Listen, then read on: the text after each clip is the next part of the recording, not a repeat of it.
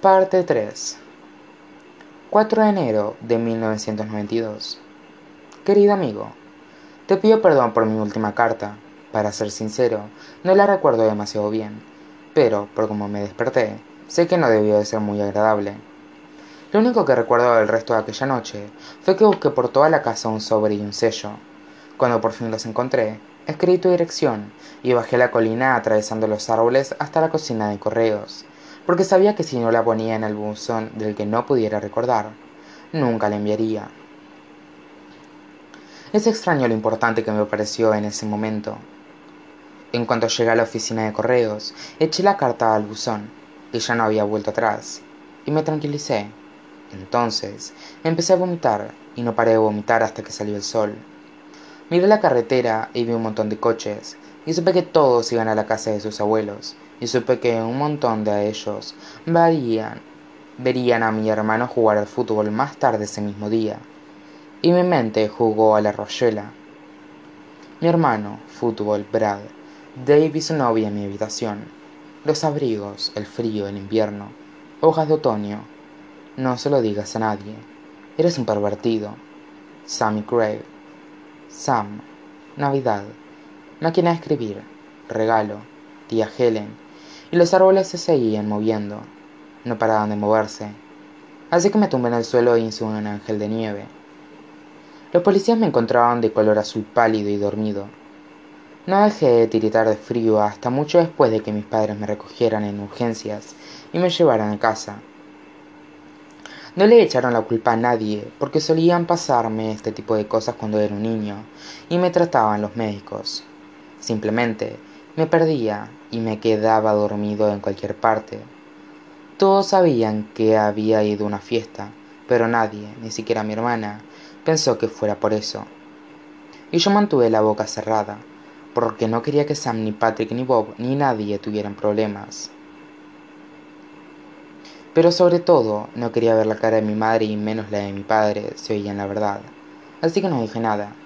Me quedé callado y miré alrededor, y me di cuenta algunas cosas, de los puntos del techo, o de la áspera que era la manta que me dieron, o de que la cara del médico parecía de goma, o de cómo todo se convirtió en un susurro ensordecedor cuando dijo que quizá debería volver al psiquiatra. Era la primera vez que un médico les decía eso a mis padres conmigo en la habitación, y su bata era muy blanca, y yo estaba muy cansado. El único que pude pensar durante todo el día fue en que nos perdimos el partido de fútbol de mi hermano por mi culpa, y que ojalá a mi hermana se le hubiera ocurrido grabarlo. Afortunadamente, lo hizo. Volvimos a casa y mi madre se me hizo un té, y mi padre me preguntó si quería sentarme a ver el partido, y dije que sí. Vimos a mi hermano hacer grandes jugadas, pero esta vez nadie las aplaudió de verdad. Todas las miradas estaban disimuladamente puestas en mí, y mi padre me hizo un montón de comentarios alentadores sobre lo bien que iba este curso, y que a lo mejor el médico me ayudaría a arreglar las cosas. Mi madre puede estar callada y hablar al mismo tiempo cuando está siendo optimista. Mi padre no paró de darme toques cariñosos, los toques cariñosos son puñetazos de ánimo suaves que se aplican en la rodilla, el hombro y el brazo. Mi hermana dijo que ella podría ayudar a arreglarme el pelo. Era raro que no estuvieran prestando tanta atención. ¿Qué quieres decir? ¿Qué le pasa a mi pelo? Mi hermana miró a su alrededor, incómoda. Yo me llevé las manos al pelo y me di cuenta de que había desaparecido gran parte. Verdaderamente no recuerdo cuándo lo hice, pero por su aspecto debía haber agarrado unas tijeras y cortármelo, sin ton ni son. Había trasquillones por todas partes. Era una carnicería. En la fiesta no me había mirado en el espejo durante mucho rato, porque mi cara estaba distinta y me asustaba. Si no, me habría dado cuenta. Mi hermana me ayudó a recortarlo un poco, y tuve suerte porque a todos en el instituto, incluido Sam y Patrick, les pareció que molaba. Chick, fue lo que dijo Patrick. A pesar de todo, decidí no volver a tomar LSD. Con mucho cariño, Charlie.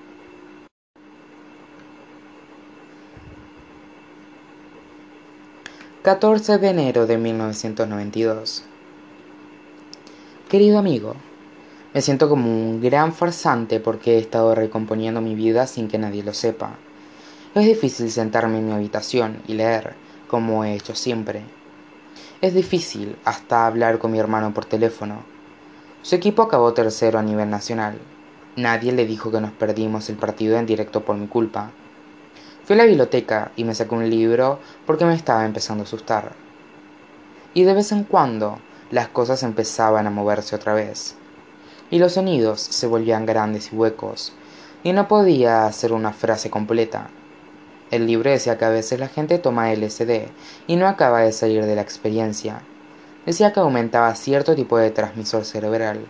Decía que fundamentalmente la droga provoca 12 horas de esquizofrenia y si tú ya tienes bastante de ese tipo de transmisor cerebral, no te la quitas de encima. Se me empezó a acelerar la respiración en la biblioteca. Era terrible, porque me acordaba de alguno de los niños esquizofrénicos del hospital cuando era pequeño, y no ayudó a mejorar las cosas en el que ese día fuera el día después de que me diera cuenta de que todos los chicos llevaban puesta la ropa nueva que les habían regalado por Navidad. Así que decidí llevar del instituto el traje nuevo de Patrick, y me estuvieron tomando el pelo despiadadamente durante nueve horas seguidas. Fue un día malísimo. Me salté una clase por primera vez en mi vida, y fui a encontrarme con Sam y Patrick afuera. Qué distinguido, Charlie, dijo Patrick, sonriendo. ¿Puedo pedirte un cigarrillo? Dije. No pude decir gorronearte un piti no siendo mi primer cigarrillo. Simplemente no pude. Claro, dijo Patrick. Sam lo detuvo. ¿Qué te pasa, Charlie? Les conté lo que me pasaba, lo que movió a Patrick a preguntarme instantáneamente si había tenido un mal viaje. No, no, no es eso. Me estaba empezando a enfadar de verdad. Sam me rodeó los hombros con el brazo y dijo que sabía lo que me pasaba. Me dijo que no debía de preocuparme, que una vez que lo haces recuerdas cómo te parecían las cosas, nada más. Por ejemplo, cómo la carretera se llenaba de olas y cómo tu cara era de plástico y tus ojos tenían distinto tamaño. Está todo en tu mente.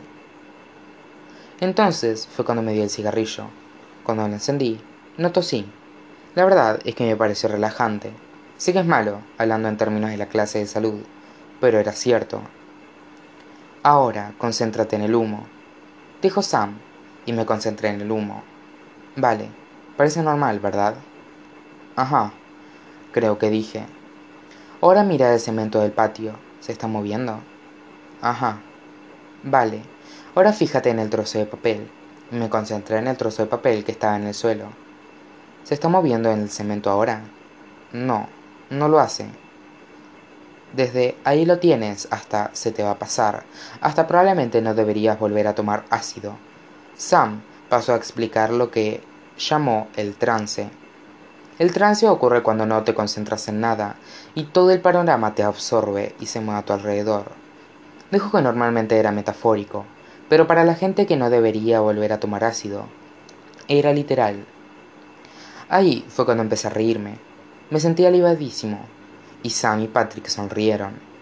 Me alegré de que ellos también empezaran a sonreír, porque no podía soportar sus caras de preocupación. En general, las cosas han dejado de moverse desde entonces. No me he vuelto a saltar otra clase, y supongo que ahora no me siento como un gran farsante por intentar recomponer mi vida. A Bill, mi redacción sobre el guardián entre el centeno, que escribí en mi nueva máquina de escribir antigua, le ha parecido la mejor hasta ahora, ha dicho que estoy progresando a gran velocidad y me ha dado otro tipo de libro como recompensa. Es En el camino, de Jacques Kerouac. Ahora fumo hasta 10 cigarrillos al día. Con mucho cariño, Charlie. 25 de enero de 1992. Querido amigo, me siento genial. Lo digo en serio. Tengo que acordarme de esto la próxima vez que tenga una semana horrible ¿Alguna vez te ha pasado que te sientes fatal y después se te pasa y no sabes por qué? Intento recordarme a mí mismo cuando me siento así de bien, que llegará algún día otra semana horrible. Así que debería almacenar el mayor número posible de detalles buenos para, durante la próxima semana horrible, poder recordarlos y creer que me volveré a sentir bien de nuevo. No funciona demasiado, pero me parece importante intentarlo. Mi psiquiatra es un hombre muy agradable. Es mucho mejor que mi anterior psiquiatra. Hablamos de las cosas que siento y pienso y recuerdo, como cuando era pequeño y una vez me eché a andar por la calle de mi barrio. Estaba desnudo y llevaba un paraguas, aunque no estaba lloviendo, y me puse muy contento porque aquello hizo sonreír a mi madre, y ella rara vez sonreía, así que sacó una foto, y los vecinos se quejaron. En otra ocasión, vi el tráiler de una película sobre un hombre acusado de asesinato, pero él no había cometido el crimen. El actor de la película era uno de los que salía en MASH, probablemente por eso lo recuerdo. El tráiler decía que toda la película trataba de él intentando demostrar que era inocente y de cómo podía ir a la cárcel de todas formas. Aquello me asustó un montón. Me asustó lo mucho que me asustó. Que te castigan por algo que no hiciste, o ser una víctima inocente, es algo que no quiero experimentar nunca.